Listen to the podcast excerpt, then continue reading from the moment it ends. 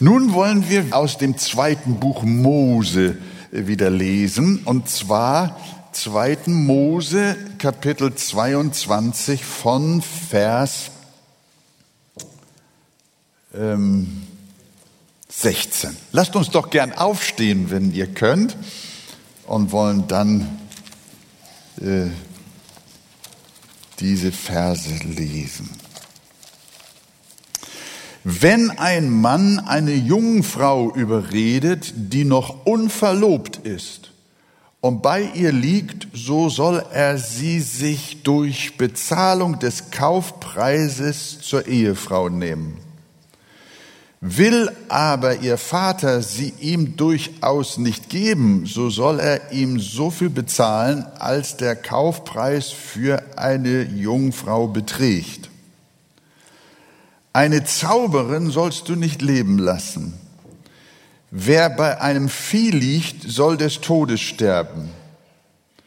Wer den Göttern opfert und nicht dem Herrn allein, der soll in den Bann getan werden. Den Fremdling sollst du nicht bedrängen noch bedrücken, denn ihr seid auch Fremdlinge gewesen in Ägyptenland. Ihr sollt keine Witwen noch Waisen bedrücken. Wirst du sie dennoch bedrücken und sie schreien zu mir, so werde ich ihr Schreien gewiss erhören. Und es wird alsdann mein Zorn ergrimmen, dass ich euch mit dem Schwert umbringe, damit eure Frauen zu Witwen und eure Kinder zu Waisen werden. Wenn du meinem Volk Geld leist, einem Armen, der bei dir wohnt, so sollst du ihn nicht wie ein Wucherer behandeln, du sollst ihm keinen Zins auferlegen.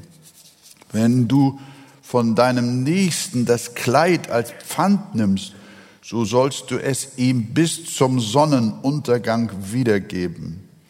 Denn es ist seine einzige Decke, das Kleid, das er auf der bloßen Haut trägt, worin er schlafen soll. Worin soll er schlafen? Fragezeichen. Schreit er aber zu mir, so erhöre ich ihn, denn ich bin gnädig. Gott sollst du nicht lästern und dem Obersten deines Volkes sollst du nicht fluchen. Deinen Überfluss und dein Bestes sollst du nicht zurückbehalten. Deinen erstgeborenen Sohn sollst du mir geben. Desgleichen sollst du tun mit deinem Ochsen und deinem Schaf, Sieben Tage mag es bei seiner Mutter bleiben, am achten Tage sollst du es mir geben. Und ihr sollt mir heilige Leute sein. Darum sollt ihr kein Fleisch essen, das auf dem Feld von wilden Tieren zerrissen worden ist, sondern sollt es den Hunden vorwerfen. Und alles Volk sagt, na, Amen. Sagt ihr Amen? Ja, ist, Markus hat schon zu Recht gefragt, ist das auch Gottes Wort? Ja, und weil es Gottes Wort ist, darum wollen wir uns bemühen, auch diese Texte zu besprechen und auch zu verstehen, was sie für uns bedeuten, liebe Geschwister. Ich will vielleicht mit den ersten Worten noch mal kurz äh, in Erinnerung rufen, wo wir eigentlich sind und was wir eigentlich tun. Wir befinden uns im sogenannten Buch des Bundes, das sich unmittelbar an die zehn Gebote anschließt. Und dieses Buch des Bundes geht bis 2. Mose Kapitel 23. Es umfasst also unsere Kapitel 21, 22, da sind wir, und auch noch 23. Dieses Buch des Bundes wird auch Zivilgesetz genannt, das Gott dem Mose zur Niederschrift gab. Wir wollen uns nicht so viel wiederholen, aber doch ist es ganz wichtig, dass ihr das auch für immer behaltet. Die zehn Gebote sind ja für alle Menschen zu jeder Zeit, für jede Nation verbindlich, gültig, unverändert bis an die Enden aller Zeiten und in Ewigkeit. Und diese zehn Gebote hat Gott selber mit dem eigenen Finger geschrieben. Aber die nachfolgenden drei Kapitel, das Zivilgesetz, das dann ein Stück weit die Anwendung der zehn Gebote auch bespricht, Das, äh, dieses Zivilgesetz hat Gott nicht selbst geschrieben, sondern das hat er Mose diktiert. Und der hat es auf Pergament zur, zu Papier, wie wir heute sagen, gebracht. Und diese zivile Niederschrift zeigt anhand von Beispielen, wie Gott die zehn Gebote in bestimmten Rechtsfällen, also in Beispielfällen angewendet wissen will. Wenn alle rechtlichen Vorkommnisse in Israel hätten besprochen werden müssen, dann wären nicht drei Kapitel ausreichend gewesen, sondern es hätte ganze Bände gegeben müssen, wie es ja heute für unser Zivilgesetz beziehungsweise bürgerliches Gesetzbuch, Strafgesetzbuch, ganze Bände gibt. Äh, so umfangreich sind diese, äh, äh, ist das Zivilgesetz. Und ein Grundsatz, um uns das noch wieder frisch in Erinnerung zu rufen, war ein Grundsatz, das ähm, in diesen drei Kapiteln des Zivilgesetzes besprochen wurde, war, dass Israels Richter immer nach dem Prinzip des gerechten Ausgleichs urteilen sollten. Ihr erinnert euch, dieses anrüchige Wort Auge um Auge, Zahn um Zahn, Leben um Leben, Fuß um Fuß, Brandmal um Brandmal, Blase um Blase. Äh, äh, das finden viele Menschen grausam und schlimm und barbarisch. Aber wir haben gelernt, das ist eigentlich nichts anderes als eine bildhafte Darstellung dessen, was ein Richter oder ein Gericht in Israel zu beachten hatte dass nämlich, wenn Recht gebrochen wurde, das Recht wieder angemessen ausgeglichen werden sollte. Äh, mit diesen Worten war keine Aufforderung zur körperlichen Selbstjustiz äh, gemeint, sondern eine Anweisung an Israels Gerichte, immer ausgleichend und Gerechtigkeit wiederherstellend zu urteilen. Und am letzten Sonntag hat Pastor Christian auch über das große Thema der Wiedergutmachung gesprochen, das ja dann in den Texten in Kapitel 22 behandelt wurde. Und äh, wenn zum Beispiel ein Ochse gestohlen wurde, sollte der nicht nur zurückgegeben werden, sondern es musste auch eine empfindliche Entschädigung für das erlittene Unrecht geleistet werden, nämlich fünf Ochsen. Oder für ein Schaf, das gestohlen wurde, musste der Dieb vier zurückbringen. Äh, warum? Denn die Entwendung eines Ochsen oder auch Schafes bedeutete für viele Familien in Israel Verlust des Lebensunterhaltes.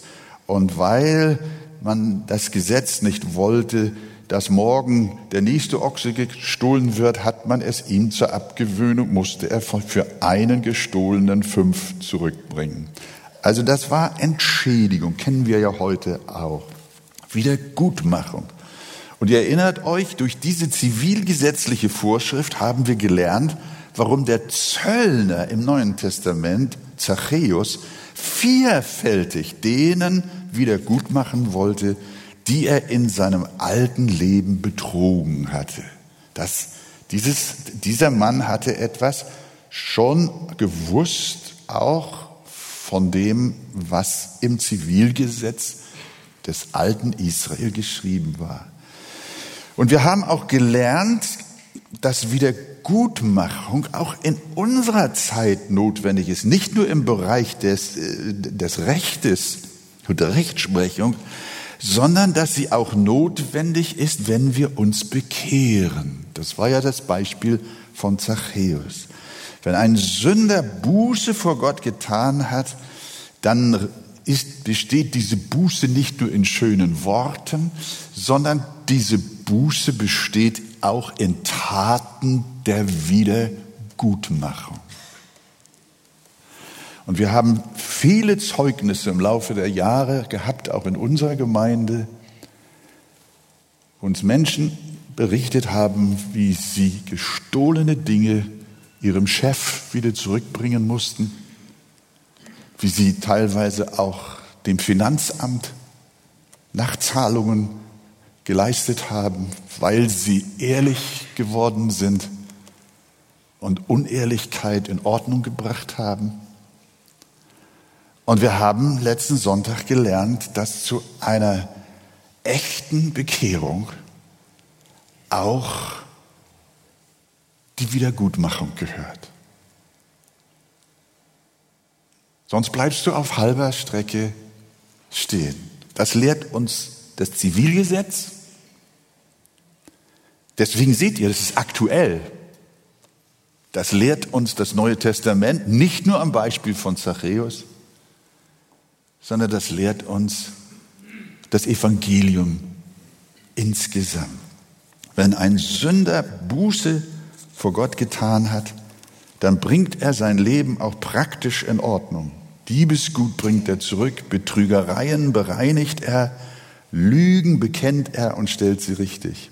Wiedergeburt bedeutet ein neues, aufgeräumtes Leben, das nach voller Gerechtigkeit strebt. Und damit gehe ich noch weiter. Was wir letzten Sonntag gehört haben, das war ja ganz bedeutungsvoll, nämlich was das Kreuz uns zeigt. Nirgendwo wird das Thema der Wiedergutmachung, der notwendigen Wiedergutmachung so deutlich wie im Kreuz von Golgatha. Jesus Christus kam in diese Welt, um der große Wiedergutmacher für uns zu sein. Das ist gewaltig. Der große Wiederhersteller der zerstörten Gerechtigkeit. Das ist Jesus. Da wir bei aller Mühe niemals alle unsere Sünden wieder gut zu machen imstande sind. Und selbst wenn wir es nach bestem Wissen und Gewissen getan haben, sind sie doch letztlich nicht wieder gut gemacht. Gott sagte nicht, macht so viel wieder gut, wie ihr könnt, und das andere lassen wir mal gut sein. Nein, Gottes Gerechtigkeit ist so unbestechlich, dass für alles unsere Sünden eins zu eins bezahlt werden muss. Sonst können wir nicht in den Himmel kommen. Ohne Wiedergutmachung, ohne Bezahlung ohne in Ordnung bringt, bis zum letzten unseres Lebens, kommt niemand in die Herrlichkeit Gottes. Denn ihr wisst, Gott ist heilig. Und das hat Jesus für uns als seine vertrauenden Kinder getan. Jede einzelne deiner Millionen und Abermillionen, ich glaube, man könnte eher sagen, deiner Billionen und Aberbillionen Sünden deiner dir bekannten und unbekannten Sünden in Gedanken, Worten und Werken, sie müssen ausgeglichen werden. Sonst gibt es keinen Himmel. Gott besteht darauf, dass Gerechtigkeit hergestellt wird. Ohne Gerechtigkeit gibt es keinen Himmel. Und Gott lässt nicht zu, dass die Gerechtigkeit des Himmels auch nur im Ansatz verdorben sein könnte. Deswegen legt Gott so viel Wert auf Reinheit und Heiligkeit. Alles andere widerspricht seinem Wesen, seinem heiligen Wesen. Gott kann nicht leben mit Sünde. Deswegen tut er sie weg. Und das zeigt uns das Zivilgesetz. Das lernt Israel schon damals. Und wichtig ist, dass du auch das glaubst, dass deine Hoffnung nur darin liegt, dass Gott dir in seiner Gnade und Liebe seinen eingeborenen Sohn gesandt hat, dass er am Kreuz für dich starb und er alle Ungerechtigkeit deines Lebens ausgeglichen, wieder gut gemacht und bezahlt hat. Das ist das Evangelium. Und wir sehen, so ist das Wesen Gottes. Ich weiß nicht, ob ich durch alle Punkte komme. Ich würde am liebsten, ich, würd, ich hätte Lust bis heute Abend hier zu, mit, mit euch das zu besprechen. Weil jede Sache, ihr glaubt das gar nicht, ihr, ihr, ihr müsstet mal Mäuschen spielen bei mir an meinem Schreibtisch. Wenn ich diese Texte versuche auseinanderzunehmen, zu analysieren, sie in den Kontext der ganzen Schrift zu stellen, das, das, das, das, ist, das ist eine Erquickung. Dann muss meine Frau, wenn das Essen soweit ist, dreimal rufen, bis ich dann auch komme, weil dieses so köstlich ist. Und wir lernen so viele Dinge daraus. Nehmt das nicht auf die leichte Schulter und sagt, ach, das ist nur das Alte Testament, das ist irgendwo bei Mose, das ist nicht so wichtig für uns. Doch, wir sehen, wie Gott sein Volk und letzten Endes uns alle auf das Heil, auf das Evangelium hinweist. Wir lesen in Vers 15, wenn ein Mann eine Jungfrau verführt, die noch nicht verlobt ist und er liegt bei ihr, so muss er sie sich durch Bezahlung des Brautpreises zur Ehefrau nehmen. Will aber ihr Vater sie ihm überhaupt nicht geben, so soll er ihm so viel bezahlen, wie der Brautpreis für eine Jungfrau beträgt. Ha. Der Brautpreis in Israel bedeutete nicht, dass eine Braut eine Art Handelsware war, für die ein Kaufpreis gezahlt werden musste. Nein, es handelte sich um eine Sicherheitszahlung beziehungsweise eine Sicherheitshinterlegung des Bräutigams für seine künftige Frau. Denn er könnte ja früh versterben und der Ehe könnte etwas widerfahren und die Frau stünde allein ohne Versorgung da. Eine Situation, die wir heute millionenfach in unserem Land haben. Die sogenannten alleinerziehenden Mütter. Der Ehemann und Vater hat sich aus dem Staub gemacht und die Frau weiß nicht, wie sie sich selbst und die Kinder durchbringen soll. Von ihrem Rentenausfall ganz zu schweigen. Also ihr seht wieder, hier im Zivilgesetz Israels wird eine Sache besprochen, die in unseren Tagen hochaktuell ist. Jeden Tag kannst du etwas darüber in der Zeitung lesen. Damit Frauen auf diese Weise, wie in unseren Tagen, nicht ausgebeutet werden, rät unsere, Gesell unsere Gesellschaft, rät ihnen von Anfang an arbeiten zu gehen und sich parallel zu ihrem Ehemann eine eigene Existenz mit sozialer Absicherung aufzubauen. Das ist so, was unsere Regierung, was unsere Sozialethik, ja überhaupt, was man heute den Frauen in dieser, für eine solche Lage empfiehlt.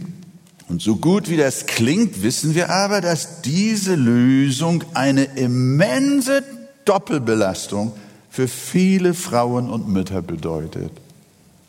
Die Kinder sollen rasch in der sogenannten Babypause, so nennt man das ja heute, in der Babypause sollen sie rasch ihre Kinder bekommen und so schnell wie möglich an ihren Arbeitsplatz zurückkehren. Ja, wegen ihrer Versorgung, wegen ihrer Alterssicherung müssen sie arbeiten und sie sollen eine Karriere machen. Sie müssen, sie müssen selber ihr Schicksal in die Hand nehmen. Ja, und deswegen muss das mit den Kindern also schnell gehen. Und deshalb die Folge ist, Kinder empfinden viele nicht mehr als Segen und als eine Gabe Gottes, sondern sie empfinden Kinder als ein Karriereknick. Das sind so die Begriffe, mit denen wir in unserer Gesellschaft heutzutage zu tun haben. Kinder in der Babypause und gleichzeitig ein Karriereknick. Denn die Frauen müssen arbeiten und sich selber ihren Unterhalt verdienen und ihre Rente sichern. So ist das. Das ist Gleichberechtigung. Und so werden immer weniger Kinder geboren. Und das moderne Deutschland ist eines der größten Altersheime der Welt. Und stirbt aus. Wir nennen das demografischer Wandel. Das ist ein hoch eloquentes Wort, ne? Demografisch. Wisst ihr, was demografischer Wandel heißt? Das heißt auf Deutsch, morgen sind wir tot. Das ist demografischer Wandel. Wir sterben aus. Warum? Weil wir unsere Frauen überfordern. Und das ist das Thema in unserem Zivilgesetz hier. Wir überfordern unsere Frauen ganz einfach, weil die Frauen den Spagat nicht hinbekommen, neben ihrem Frausein und Muttersein zugleich auch noch Mann sein zu müssen. Da wäre es doch sinnvoll zu schauen, wie das Zivilgesetz des Mose im alten Israel diese Frage löst. Die Antwort lautet Brautpreis. Der Mann muss zugunsten der Braut, die er gern heiraten möchte, eine Art Lebensabsicherung garantieren. Und so kann sie sorgenfrei und in aller Ruhe ihre Kinder gebären und zu deren Wohl auch Jahre glücklicher und fürsorglicher Mutterschaft leben. Nach der Bibel war Mutterschaft ein moderner Beruf, eine Vollzeitbeschäftigung, für die die Frau und die Mutter geehrt wurde und auch belohnt wurde. So wie sich das gehört, wenn eine Frau ihrer Arbeit, ihrer Berufung und ihrer Aufgabe als Mutter nachgeht, dann sollte unsere Gesellschaft dafür sorgen, dass sie dafür auch wirklich abgegolten wird, was man ihr aber leider heute verweigert.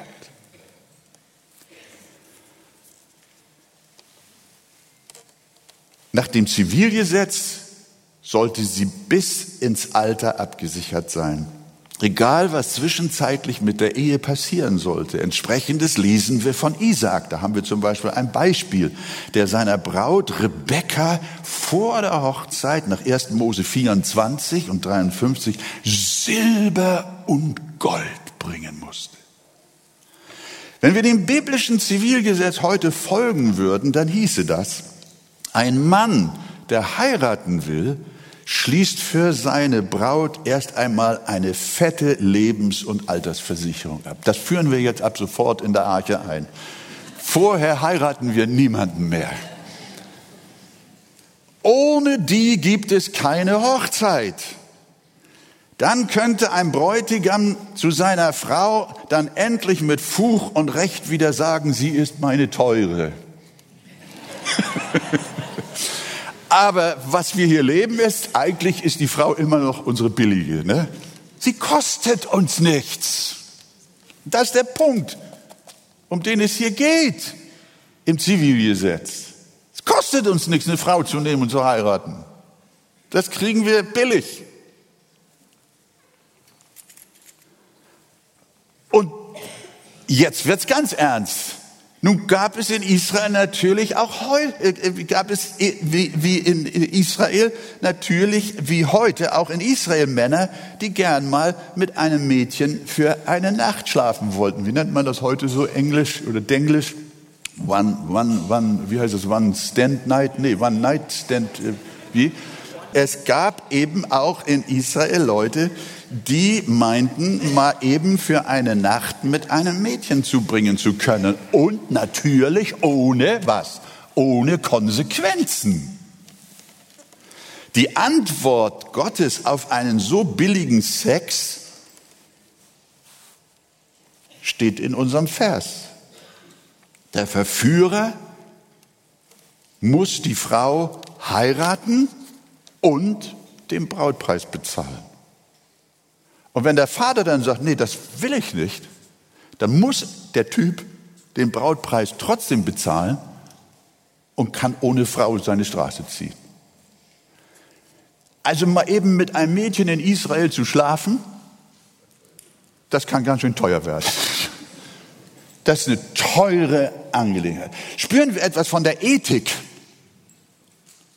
in der Heiligen Schrift?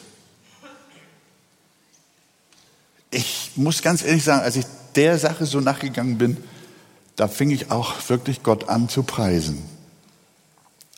So geht's nicht. Vielleicht kommt jemand auf die Idee und sagt, dieser Mann, der Fall, der beschrieben wird, da hätte der Mann die Frau vergewaltigt. Nein, er hat sie nicht vergewaltigt. Wenn er sie vergewaltigt hätte, dann stünde darauf die Todesstrafe. Sondern er hat sie verführt. Er hat sie überredet. Und trotzdem geht das nicht so. Die eine Nacht unerlaubten Beischlafs war also ganz schön teuer. Entweder hatte dieser Typ die Frau ein ganzes Leben am Hals, ja, ich sag's einfach mal so, oder er musste ein Leben lang für sie bezahlen, ohne dass sie ihm am Ende auch gehörte. Und so ist mein Kommentar, ich finde das Zivilgesetz der Bibel einfach toll und wünschte mir, dass es auch in Deutschland gelten würde. Was lernen wir aus diesem Ganzen über Gottes Herz? Was denkt er über Sexualität? Und vor allem, wie denkt er über den Wert einer Frau? Ist es in Ordnung, mit ihr einfach mal so eben ins Bett zu steigen, ohne Verantwortung, ohne eheliche Verantwortung zu übernehmen? ihr einfach ihre Reinheit zu stehlen und sich sogleich wieder davon zu machen und nach der nächsten Ausschau zu halten? Sind Frauen denn einfach nur Gebrauchsgegenstände? Ja, in unserer sogenannten modernen Gesellschaft scheinen sie es zu sein, aber im alten Israel waren sie es nicht. Da konnte man sich nicht einfach so äh, herumschlafen. Zur Zeiten der Bibel waren die Frauen anders als heute geschützt. Und da sehen wir Gottes Charakter. Er erhebt Frauen. Er schützt sie in der Gesellschaft. Er wertschätzt sie, er würdigt sie. Sexualität ist in Gottes Augen heilig. Und besonders uns Männern ist hiermit gesagt, Sexualität gehört nirgendwo anders hin als in die Ehe. Sie ist heilig. Und darum ruft Gott auch unverheiratete Männer zu sexueller Reinheit auf. Ist es nicht tragisch, dass in unserer Gesellschaft Frauen immer Sorge und Angst haben müssen vor Übergriffigkeit? Die sich vor Männern fürchten müssen, wenn sie alleine gehen auf der Straße? oder auch in allen möglichen Settings. Liebe Geschwister, liebe Brüder, in der Gemeinde Jesu lernen wir als christliche Männer nicht zuletzt auch zum Schutz der Würde von Frauen in Reinheit und Keuschheit zu leben. In der Gemeinde fürchtet sich keine Frau. Für uns gilt, was Paulus gesagt hat.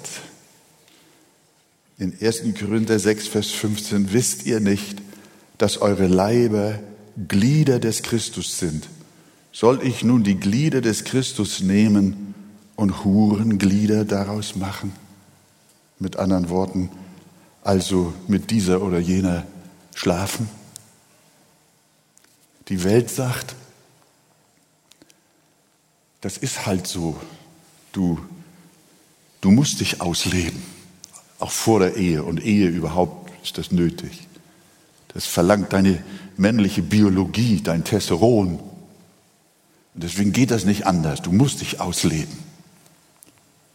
Das ist die Philosophie und die Ethik unserer Welt, unserer, unseres ehebrecherischen Geschlechts von dieser, dieser, lass deine Triebe laufen. Sieh, sieh nur zu, dass es einigermaßen, dass es nicht kriminell wird. Aber die Bibel sagt nicht so, weder im Alten noch im Neuen Testament, sondern sie sagt, Gott schenkt uns Kraft, die wir Gott folgen und Jesus lieben, dass wir in Disziplin, in Selbstbeherrschung leben können, bis wir verheiratet sind. Gott wir leben nicht nach der Weise dieser Welt. Das, wir müssen das, ich brauche das. Das, was wir brauchen, ist wirklich, ich sage das, angefochten sind wir alle. Aber wir sind nicht allein, sondern das Wort Gottes lehrt uns, der Herr ist mit uns. Und wenn wir ihn lieben und eine persönliche Beziehung zu ihm haben, ein verborgenes Leben mit Christus in Gott führen, Worte der Heiligen Schrift auch wiederholen und rezitieren, wir unsere Andacht haben, dann sage ich euch, dann ist das wie mit dem Sport. Wir werden immer disziplinierter, immer kraftvoller, immer siegreicher. Und es wird unserer Seele immer besser gehen. Wir können die Sünde und die Versuchung überwinden. Das ist der Weg, den die Bibel uns lehrt. Und wir als Christen haben uns entschieden, diesen Weg zu gehen. Du auch? Halleluja. Wir beten für euch. Das gilt gewiss in erster Linie den Männern, den jungen und auch den älteren Männern. Es gilt auch den Schwestern. Wisst ihr nicht, dass eure Glieder des Christus sind? Soll ich nun die Glieder des Christus nehmen und Hurenglieder daraus machen, das sei ferne. Und jetzt weiter in Vers 18. Flieht die Unzucht. Jede Sünde, die ein Mensch sonst begeht, ist außerhalb des Leibes. Wer aber Unzucht verübt, sündigt an seinem eigenen Leib. Oder wisst ihr nicht, dass euer Leib ein Tempel des in euch wohnenden Heiligen Geistes ist? Hört ihr? Den ihr von Gott empfangen habt und dass ihr nicht euch selbst gehört denn ihr seid teuer erkauft, darum verherrlicht Gott, hört mal, Brüder, darum verherrlicht Gott in eurem Leib und in eurem Geist, die Gott gehören. Verherrlicht Gott in Leib und Geist, der ganze Mensch. Dem Herrn gehört nicht nur unser Geist und unsere Seele, sondern dem Herrn gehört auch unser Leib. Und wir verherrlichen ihn in unserem Leib und im Geist. Denn unser Leib ist auch erlöst durch sein vergossenes Blut. Gelobt sei sein Name. Halleluja. Die Erlösung ist ganzheitlich in Jesu Namen. Sagt ihr Amen dazu. Liebe Gemeinde, wir beten für euch. Und sollte jemand, wenn ich so rede, kann ich mir vorstellen, dass der ein oder andere denkt und sagt, Pastor, das hört sich alles gut an, was du sagst, aber ich schaffe das nicht. Ich glaube dir das. Aber weißt du, wir haben auch Seelsorge in der Gemeinde. Wir wollen füreinander beten. Wir richten uns nicht gegenseitig, sondern wir helfen uns gegenseitig. Und wenn du in diesen Fragen Not hast, komm zu einem der Pastoren. Geh zu deinem Hauskreisleiter oder Hauskreisleiterin, sofern du einen Schwesternkreis hast. Und sprich über diese Dinge und lebe mehr und mehr bewusster mit Gott. Suche die Nähe zu Jesus in deinem täglichen Leben. Und Gott wird dir Kraft geben, ein Überwinder zu sein. Halleluja. Gelobt sei sein wunderbarer Name. Ja, das zum Thema, wie denkt Gott über Sexualität. Das war unser Vers 16. Manche Zählungen sind etwas anders, aber nach meiner war es Vers 16. Was denkt Gott über Okkultismus? Das ist ein anderer Punkt, der hier angesprochen wird. Da heißt es, eine Zauberin sollst du nicht am Leben lassen. Hier wendet sich Gott in dem für Israel geltenden Zivilgesetz gegen den Okkultismus. Nicht nur an dieser Stelle.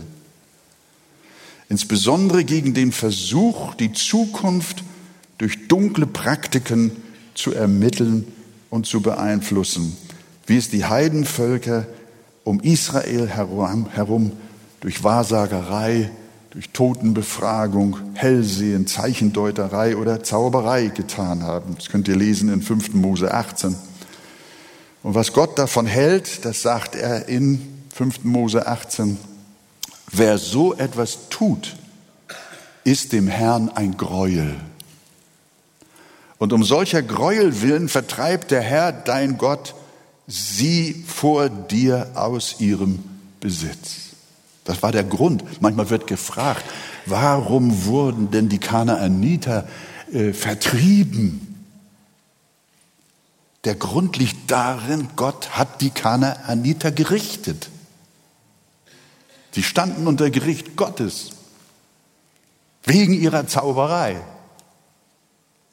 Unter anderem. Aber hier siehst du, was die Zauberei.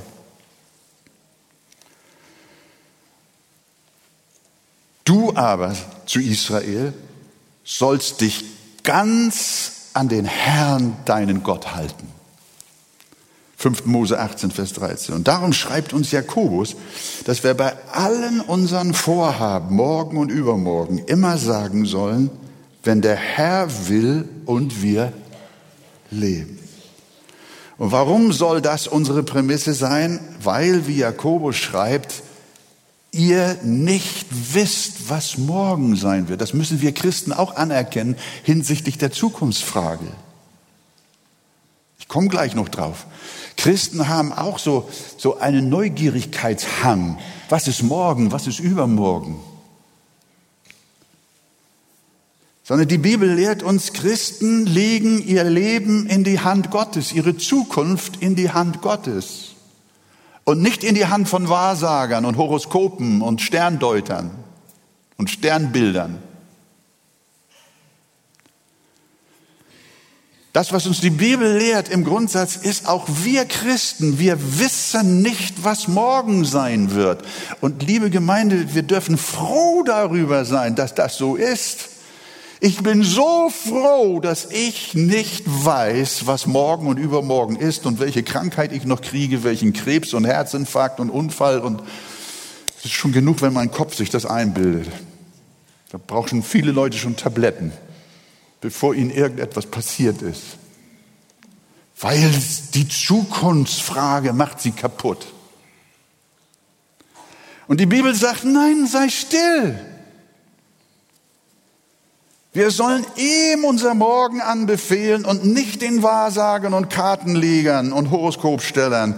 Unser Leben steht nicht in den Händen von Sterndeutern, sondern allein in der Hand Gottes. Und es ist ihm ein Gräuel, wenn Menschen sich dem Okkulten anvertrauen, ihrem Sternzeichen und sich nicht den, an den Herrn, ihren Gott halten. Das sage ich, wir, ich, wir glauben gar nicht, wie, wie dieser Aberglaube in unserem modernen aufgeklärten Deutschland verbreitet ist. Schlag mal das Internet auf, dann kommt dir der ganze Dunkelheit entgegen. Von wegen Deutschland ist atheistisch eingestellt. Nein, richtig ist Deutschland, glaubt nicht. Aber Deutschland ist voller Aberglauben. Und das ist Gott ein Gräuel. Das ist Zauberei und das wird hier geregelt. Das ist für Israel nicht da. Ich sagte schon, leider gibt es auch Christen, die sehr zukunftsneugierig sind, dass sie über prophetische Worte Voraussagen für ihre Zukunft erwünschen. Vielleicht eine Aufklärung über das Wesen von prophetischem Dienst. Eine schwangere Frau aus unserer Gemeinde viele Jahre zurück wollte bei einem bekannten Propheten etwas über den Ausgang ihrer Schwangerschaft erfahren. Ich wusste nicht, dass sie darüber gegangen ist zu einem Gastpropheten in einer anderen Gemeinde. Aber sie wurde von sehr enthusiastischen Leuten mitgenommen. Und tatsächlich prophezeite ihr dieser Gastprediger, dass sie ein gesundes Kind bekommen wird. Sie hat sich noch alles aufgeschrieben. Die Kassette sogar noch behalten. Damals gab es Kassetten. Aber als es soweit war, gebar sie ein totes Kind. Wir haben es nach Ulsdorf gebracht, zusammen mit meiner Frau. Das war eine schlimme Tragik. Sie konnte ihre Schwangerschaft nicht in Gottes Hände legen und setzte stattdessen ihre Hoffnung auf fragwürdige prophetische Kräfte. Das tat sie, weil sie das Wesen neutestamentlicher Prophetie nicht kannte. Da schreibt Paulus, was Prophetie ist. In 1. Korinther 14, Vers 3. Wer aber prophetisch redet, der redet für Menschen zur Erbauung, zur Ermahnung und zum Trost. Der Apostel sagt nicht, wer prophetisch redet, der redet für Menschen von ihrer Zukunft. Das kommt in den ganzen drei Korinther-Kapiteln, die Geistesgaben und prophetisches Reden behandeln, nicht ein einziges Mal vor. Die alttestamentliche Prophetie, das war im Wesentlichen Zukunftsvoraussage auf Christus, den kommenden Messias.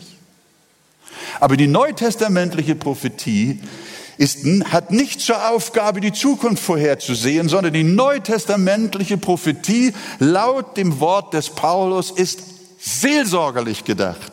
Sie ist zur Ermahnung, zur Erbauung und zum Trost. Neutestamentliche Prophetie ist seelsorgerliches Wort für Menschen, die Hilfe brauchen.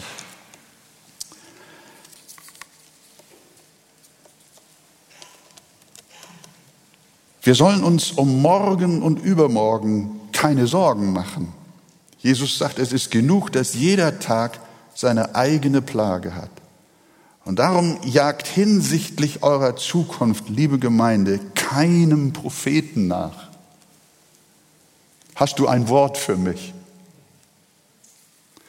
Quält euch überhaupt nicht um eure Zukunft, sondern legt sie in Gottes Hände und befragt schon gar keine Zauberer. Das sind Menschen, die unter Gottes tödlichem Strafgericht stehen. Stattdessen sprecht mit David, in deiner Hand steht meine Zeit. Das ist genug. Ich weiß, wir alle, gerade in diesen Zeiten, sind gequält von Ängsten hinsichtlich dessen, was morgen und übermorgen ist. Wir wissen nicht, was kommt mit den Gaspreisen, mit der Teuerung, mit der Energie. Wie, was kommt mit den Kriegen? Was macht der Russe? Was macht der Amerikaner? Was wird mit der Umwelt? Wie lange wird dieser Globus überhaupt noch sehen? Was wird aus meinen Kindern? Soll ich überhaupt noch Kinder bekommen? All diese Fragen, liebe Gemeinde, ich weiß das, ich weiß das. Ich bestehe auch aus Fleisch und Blut und kenne die Ängste genauso wie du. Aber lasst uns gegenseitig heute Morgen uns die Hand reichen und unser Herz und sagen, wir wollen uns nicht fürchten vor dem, was morgen und übermorgen kommt, sondern wir wollen wissen, mein Vater im Himmel weiß. Halleluja. Glaubt ihr das? Mein Vater weiß. Weiß ich den Weg auch nicht?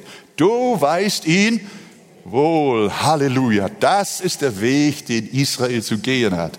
Und nicht den Weg über Zauberer und Wahrheits-, äh, Zukunftsvorherseher und so weiter und so fort, sondern wir vertrauen unserem Gott. Sag doch mal Amen. Halleluja. So schön ist das im Reiche Gottes zu sein. So heil, so heilend ist es da zu sein. Ja, jetzt glaube ich, muss ich langsam zum Schluss kommen wie lange sind wir denn? Nee, die Uhr, ach, das ist die Winterzeit noch, dann habe ich ja noch Zeit. Ne? Demnach ist es erst halb elf. ja, ja. Vielleicht die, dann noch zwei Sachen. Das eine ganz kurz. Was denkt Gott über Sodomie? Das ist ja auch, jeder, der bei einem Vieh liegt, soll unbedingt sterben. Wir denken vielleicht, dass es sexuellen Umgang mit Tieren wohl kaum noch gibt. Aber da bin ich auch eines Besseren belehrt worden. Da habe ich tatsächlich auch mal ein bisschen im Internet gegoogelt und stell fest, das ist ja, habe ich nicht gedacht, das ist ja ein wahnsinnig breites Thema. Das glaubt man ja gar nicht. Sexuelle Handlungen mit Tieren. Ich habe gedacht, das, was soll dieser Vers für uns bedeuten? Das wollte ich schon abhaken, ja natürlich. Aber ihr Lieben, das stimmt ja nicht.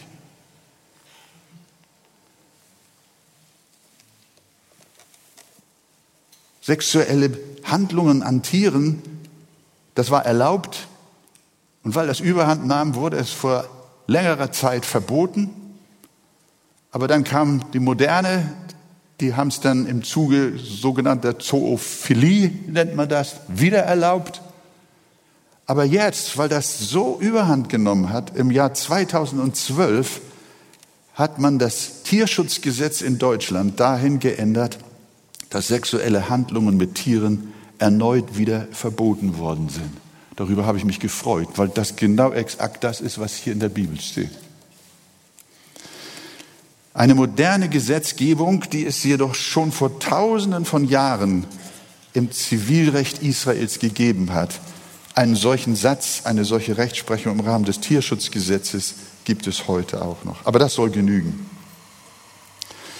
Zum Schluss, nächsten Sonntag bin ich ja noch mal wieder dran, dann werde ich vielleicht die anderen Dinge anschließen. Ihr könnt sie schon mal lesen und euch auch Gedanken machen.